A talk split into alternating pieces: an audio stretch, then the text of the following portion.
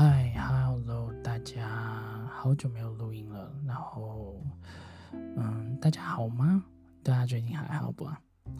嗯，真的真的跟了很久很久没有录音了，所以有一点点蛮紧张的。相较之之前，就是比较比较没有那么说，呃。不是算很紧张吧？我觉得算是已经好久没有回来做这件事情，然后有一种非常非常想念，然后但是但是又有一点额外有点感觉上尴尬的地方，不知道为什么，就是总是会有一种啊、明明就想去做，然后但是非常非常的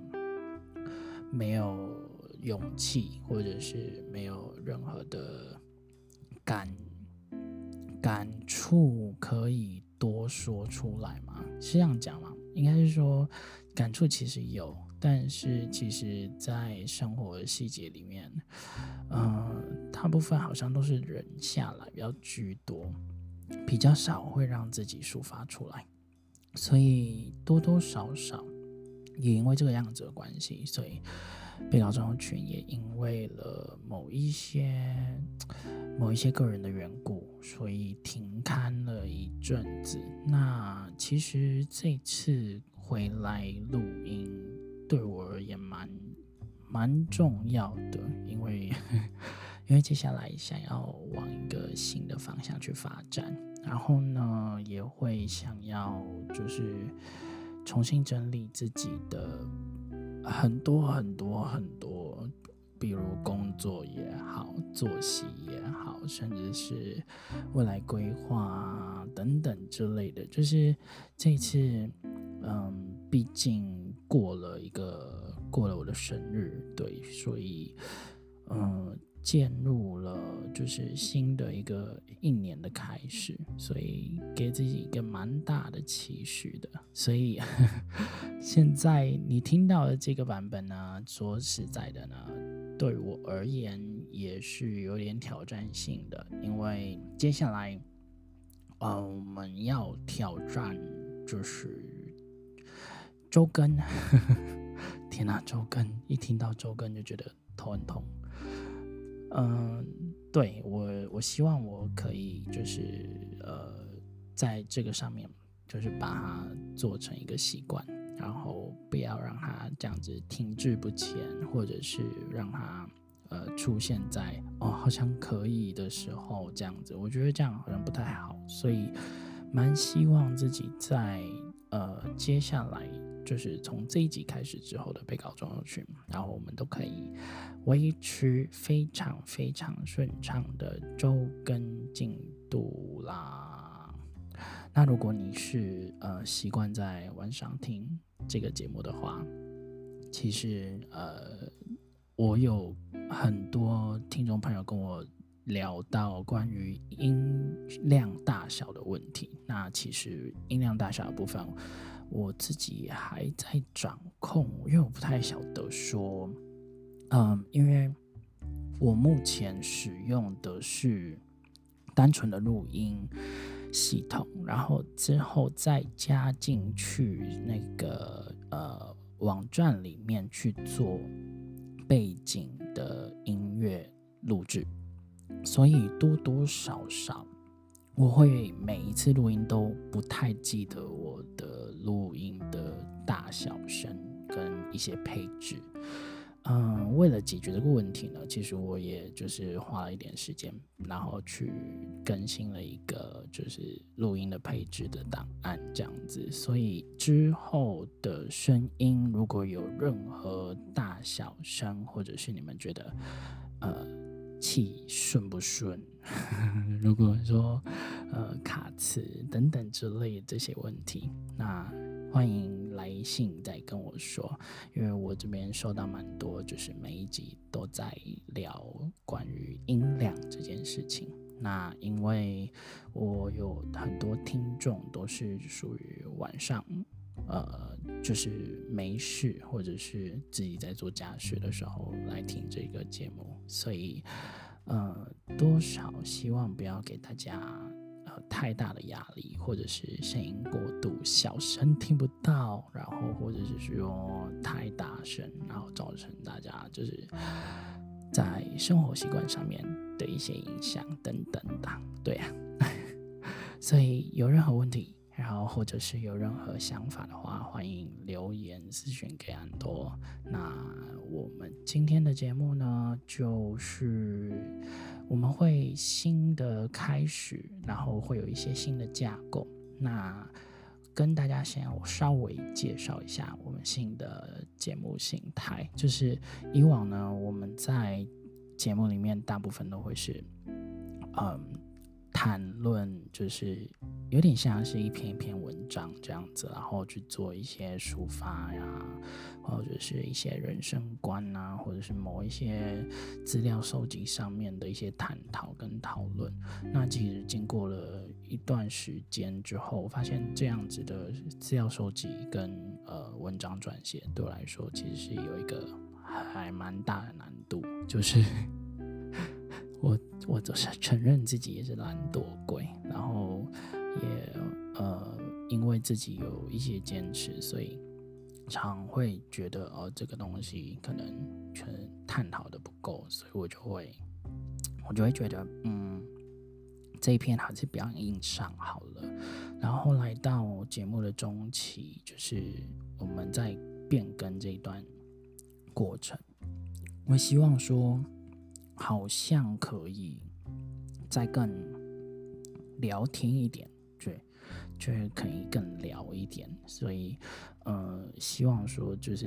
一直不断的跟进节目这样。那我们新的模式，其实现在接下来我会想要使用的是比较多元化的一种方式来进行节目，就是接下来呢，被告症候群呢，我会完全的就是与。部落格就是会有文字上的完整呈现精华，只要每一集就会就是配一集的，就是部落格的呃文章，然后呢，我们探讨的东西也不再只是局限在可能说心灵层面或者是人文关系这些东西上，就是。呃，探讨的面向可能有更多元，可能会有更多你我之间不同生活的习惯啊，或者是传统啊，还有一些我们觉得有有意思或者是觉得还不错的议题可以讨论的话，我们就会呃，就是去撰写它的一些文本，然后我们再做录音上面的讨论，这样子。那时不时呢，也会欢迎就是各界人士来录音，因为就是我也花了一段时间把我的家里面稍微整理了一下，就是希望让他之后是可以处于一个呃邀请来宾啊，然后来录音啊，来做做客啊，确实是像呃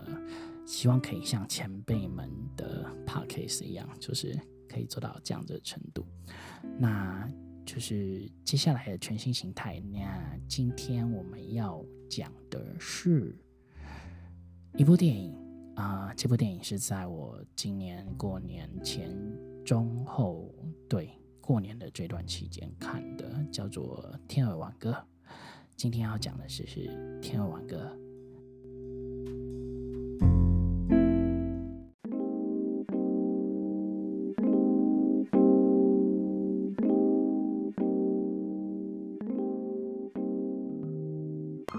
Life is bitch, so am I。这里是被告症候群，我是安托。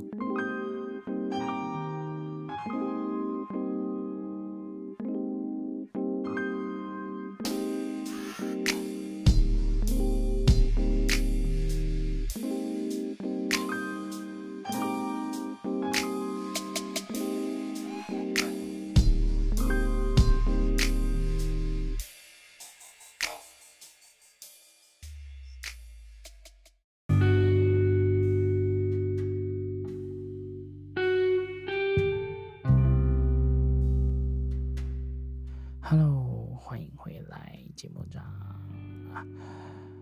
我在讲什么？欢迎回来节目里面，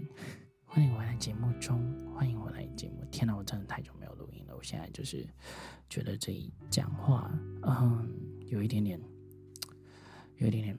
放不开啊，因为我我这一段期间有有去听很多很多不同前辈的 podcast，然后。甚至是英文的 podcast 也都在收听，然后我发现他们就是做的做的细节度非常非常的不一样。有一些像是采访型的 podcast，它或许没有很多很轻松的呃背景音乐，但是在那个聊天的过程里会感觉到，嗯，好像就是有人在你旁边聊天。然后有一些知识型的啊。他可能是在讲故事，故事，故事。他可能是在讲故事，但是呃，就是他会让你很像有声书的般的感觉，还会有时候要做一些特效，讲话的时候可能会背景会有一些特效声，然后让你慢慢的带入那个故事感。然后有一些像是实际传记型的 podcast，就是哦，就是那个采访片段跟就是旁白的衔接就很重要。那个脚本我觉得很厉害，就是会写这个东西的脚本真的很强，觉得他们的幕后执行力也非常非常的华丽，这样子。所以嗯，加油，我们自己我们自己的节目要自己慢慢过。自己的事情自己做。好，我们拉回来，我们今天要聊的是《天鹅湾歌》。那这部片算是我在年初的时候哭到一个不能自己的一部片，超级哭，哭到我就是心很痛，就是超级痛。上次这么上次哭的这么严重，应该是看《云端情人》。我记得上一次哭的这么严重是《云端情人》的某个片段，我记得好像是他坐在火车上面，然后跟 Samantha 就是一同观看外面的风景的时候，就是对那一刻，我觉得那就是爱，对，嗯，然后再加上后来 Samantha 的离开，对，就是导致我后面就是大爆。好，嗯，我们先来介绍一下，就是我今年初过年的时候看的几部片，那都是很疗愈的片子。如果你想要就是有一个疗愈的时间的话，非常推荐你去看这这几部片。那在戛纳影展的的片单里面，其实就是《天鹅湾歌》，还有《泰》，对，金不字旁，金属字旁的那个金字旁的泰。泰呢，就是一部呃，算是一部伦理剧情片，然后但是它也带了一点科幻的元素。那还有另外一部就是讨论度非常非常非常高的洋剧，就是洋宝宝的故事这样子。呃，如果你有兴趣的话，可以去找戛纳影展二零一一年的片单，觉得对这两三部剧其实都很值得看。然后再来就是我的张宇老师。我的张宇老师算是一部，就是嗯，嗯，聊到心灵层面，就是大家多多少少会看的一部片。就是我也是到嗯，今年年初也才拖着拖着就想看了它，然后看完之后就有一种，原来张宇都比我们还聪明。就是对啊，那个认分的情感非常的强烈。好，那有机会的话，可以跟大家再聊其他几部电影。那我们今天先聊《天王歌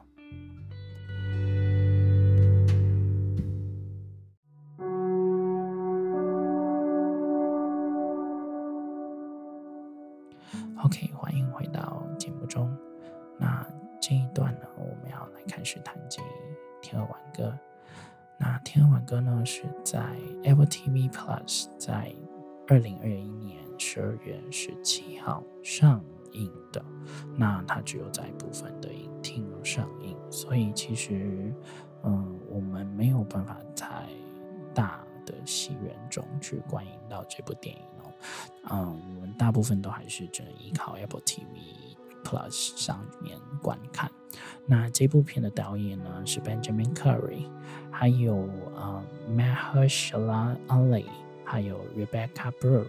所主演的。那导演 Benjamin Curry 呢，其实他也只有七部作品。那这七部作品呢，其实嗯不算多，对于个新的算一个算是一个新科导演来说，他的短片跟长片指导作品其实不算多。那其实看得出来，在这七部里面，他的一些电影语言的变化上，我觉得其实是蛮大的，尤其是他必须要在。呃，这部《天鹅挽歌》里面去做编剧跟导演的工作，那加上他必须要在一个架空的时间里面，呃，给我们一个世界观，然后要非常贴近我们的生活，也要呃让我们感同身受。其实我觉得他真的算是下足了不少苦功，所以呃，其实蛮期待就是未来呃奥斯卡吧，或者是。金球我忘记了，这一部是在哪一届的奥斯卡或金球可以参加，但是希望可以在呃，就是入围名单或者是得奖名单里面看到这一部的原创剧本或者是最佳改编剧本的奖项，因为我觉得剧本真的写的很棒。那这部的呃 music。的配乐呢，其实是 Jay Whatley 做的。呃，Jay Whatley 的话，大家可能跟就是呃，算是呃比较常使用呃其他不同很磅礴配乐去配出那些呃电影配乐的作曲家来说，呃，Jay Whatley 算是一个比较常常。出没在独立电影或者是小众电影的配乐家，那他的作品其实，在二零一九年，嗯，跟二零二零年，其实都有他的音乐配乐作品存在。如果如果有喜欢的话，可以去找找他，因为他这次在《天鹅挽歌》配出来的音乐是真的有一种啊空灵，然后但是会让你可以悠悠的。慢慢的去咀嚼自己的那种感觉，还不错。那这部作品为什么我会这样独立挑出来讲它呢？是因为其实，呃，第一个嘛，就是我在这部的作品看完之后的敏感度跟感受，就是非常非常强烈，然后有很多很多，呃，心里面的舍不得，或者是那些创伤，就是都在那个。那一份就是电影结束名单的时候，就是呃释放了，然后而且哭得非常非常的惨烈。天鹅挽歌呢，它是就是在讨论复制人与人类未来世界在物质上并没有差别的情况下，你有办法让复制的你去同时拥有你的潜意识或者是思维能力。然后让它无缝无缝接轨的进入你的生活。你如果有这样子的勇气的话，然后就是在这部电影里面，它是有出现一个这样子的公司来申办你的后事的。那我们的主角他其实是在这个里面，他是一个身怀绝症的父亲。那找上这个公司，为他打造了一个新的自己，那并希望这个新的自己可以无缝接轨的进入他们的原本的生活，完成他就是离上绝症剩下不长的时间，那无法继续陪伴家人跟照顾新出生的小朋友，所以希望这样子复制的自己可以。代替自己未来继续的照顾他们。那主要的探讨问题呢？其实我们常在讲，就是呃所谓的“天鹅挽歌”，它这句话的意思其实是在指天鹅在死前的鸣号声，有点像是一头悲剧的结局是那样的凄凉，那个爱好深啊。对，所以人将这样子的情景称之为挽歌。那而后呢，我们大部分都使用在最后一场演出，或者是退休前的最后一场表演等等，这样子的意思。所以挽歌这样子，其实我觉得在台湾的，就是翻译里面，我觉得还不错的，就是至少它还蛮体现这个这个主角的心思吧。或许没有那么悲壮，但是我觉得其实还不错，就是翻译的蛮好的。那这部电影呢，也是继《云端情人》之后，在我观影的次数中，就是非常非常多次，眼泪就是止不下。片尾结束的时候，就那种久久不能散去的心痛，其实非常非常非常非常的沉重。对，那我们来探讨一些电影里面我所感知到的跟感受到的某一些东西吧。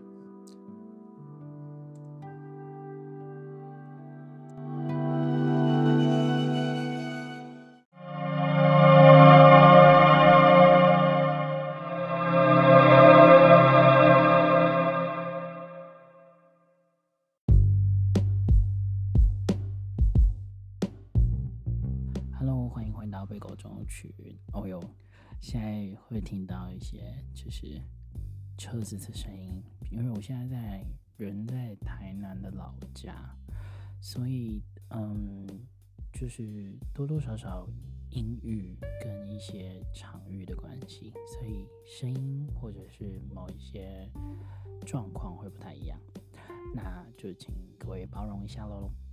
那我们上一段聊到的《天鹅挽歌》，其实是呃在探究一部人性。与复制人生活上面的一些交错复杂的情感，我把它整理成了几个项目，我觉得还蛮不错的，希望大家可以去体会，跟再重新去看这部电影的时候，我会有一些想法。所谓的就是我的体会呢，其实是我算是用一种。过度理性的方式去探究感性的问题，其实说穿了，就是你会拿一些，呃，就像我文章里面写的一样，就是你会用一些刑法的罪来判定一些理当用民法来，呃，理论的事情。讲白了啦，就说。其实人在死前，或者是人面对生死这件事情的时候，嗯，其言也善。那在面对最后某一刻的自己的时候，要对自己非常诚实，是一件我觉得是一件很洒脱，但也非常非常困难的事。所以在人们说，就是天鹅在死掉前。他流出的那个哀嚎声，其实对于每一个悲剧的结局来说，它必定是悲催的，必定是凄凉的。嗯，所以《天鹅挽歌》用在最后一场演出，用在最后一个表演的意思，其实也是希望每一个人在生命的尽头都可以获得一个。最完整、最大鸣大方的一个表演感。那我在这中间其实写下了几个蛮特别的问题，大家可以想一下。第一个问题是：你害怕被忘记吗？第二个问题是：你能勇敢接受自己其实并不特别吗？其实这两个问题在观影的过程不断的就是缠绕在我身边，就是我一直会想，每一年提醒你，每一年长大的时候是什么时候？我想应该有人猜到了吧？就是生日那一天。对，就是我们总是欢庆着自己生日诞生在这个世上，然后不外乎呢就会把这一天就是一直画上了重点，然后至少在这一天，我是受到爱戴的，或是受到瞩目的，然后非常被包容的，所以多多少少会有点放肆等等。我记得在二十五前，二十五岁前，我压根没有想过什么叫做认同感。就是，嗯，我其实感觉到，就是认同这件事情来说，是与生俱来的。就是我身边有一层很厚、很厚、很厚的从同温层气泡包裹着，所以我其实不记得我需要追求谁的认同，或者是我是。嗯，我是一个不被认同的人。我那个时候其实蛮蛮自在的，因为我觉得我好像跟这个社会是一体的，是自然的一种存在。但直到其实呃被霸凌之后等等的过程，还有一些生病啊、价值观的差异化。我慢慢的就是把我自己的那个小窗户关上，也没有想过有一天，嗯，我会被这些时光资讯慢慢的被淹没掉。当那个众星拱月的小时候，原来只是一个小时候的时候，回头看，我们好像都在寻找一个方法，不要被忘记。那用力努力着说出自己并不想被替代这件事情，所以我在《天鹅挽歌》的观影过程中，我默默的、默默的觉得，好像好像没有那么重要了。所谓记得或不记得，或者是。属于自己的个体的存在，好像并没有那么重要了。所以我慢慢的开始感受到，原来自己其实并不特别，并不特别。今天讲话有点绕口，对，就是今天就是觉得其实自己并不特别。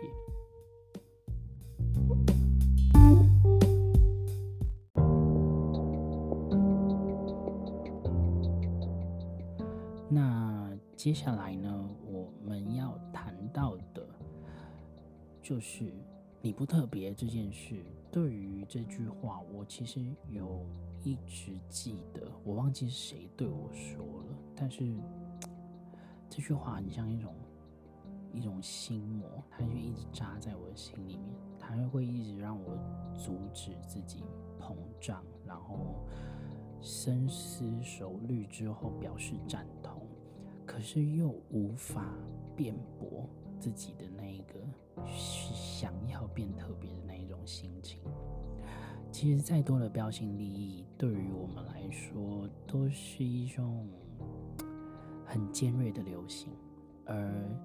也不因为为了你而特别，所以也就因为我们不甘自己变得浅薄，所以我们慢慢的在年纪的过程中。开始学会了大智若愚，所以这个算是我在电影中期跟后期一直不断的思考的点。那在电影的后期呢，其实他聊到的是关于道德跟人生还有生命的碰撞。其实有时候我会面对道德，会处于一个，嗯，怎么说？政治比较不正确的理念吧，因为毕竟，毕竟自己身为一个同志身份，然后再加上呃，处于一个艺文工作者的身份上，我心里面其实有很多道德枷锁，其实是其实是有一点被打开的，因为我会觉得有时候道德去局限于人必须要。变成什么样子，或者是必须要完成什么样子的状，会成为一个更好的人。好像道德约束了你这个人发展，而让你成为大家眼中所想要的那个人。话说回来，难道就是把自己复制出来，然后希望自己复制的这个自己，可以代替自己去照顾另一半、照顾孩子？这样的思想不道德吗？这样子的思想不够人，不够让人有说服力吗？或者是伦理感不够吗？嗯，怎么说都怪怪的，对不对？所以其实有时候道德算是一种对自我的绑架，然后也是一个这个社会必须要欺瞒某一些看不清事实或者是无法认知自己的人所规范出来的东西。尤其是在电影最后，就是不小心爆雷一下哈，就是电影最后。嗯，在最后所谓的复制的主角，他拿到主角给他的婚戒的时候，其实我觉得那两个人互相交视的心情是一种很坦然的接受并放下，然后从此以后。互相把信任交交给对方，这个东西好比跟自己打打架，好比跟自己吵架，好比跟自己气不过，但是你始终还是得接受自己。所以，无论这部电影对你来说，在观影前或后，你有什么样子对它很科幻的想法，它其实还是围绕在最终。我们生不带来，死不带去的自己。我觉得这部电影真的非常非常非常的沉重，但又让你感觉到很温馨，因为你会发现，其实不管你爱的人再怎么样对待你，然后你不管再怎么样严苛，或者是用更多的方式来麻醉自己。但最后，最后你自己总是总是知道答案，如同陈珊妮的歌，就是，嗯，每个人都是属于自己的问题，每个人都是自己的答案。那希望今天听到这个节目的你，有机会可以去看一下《天鹅挽歌》，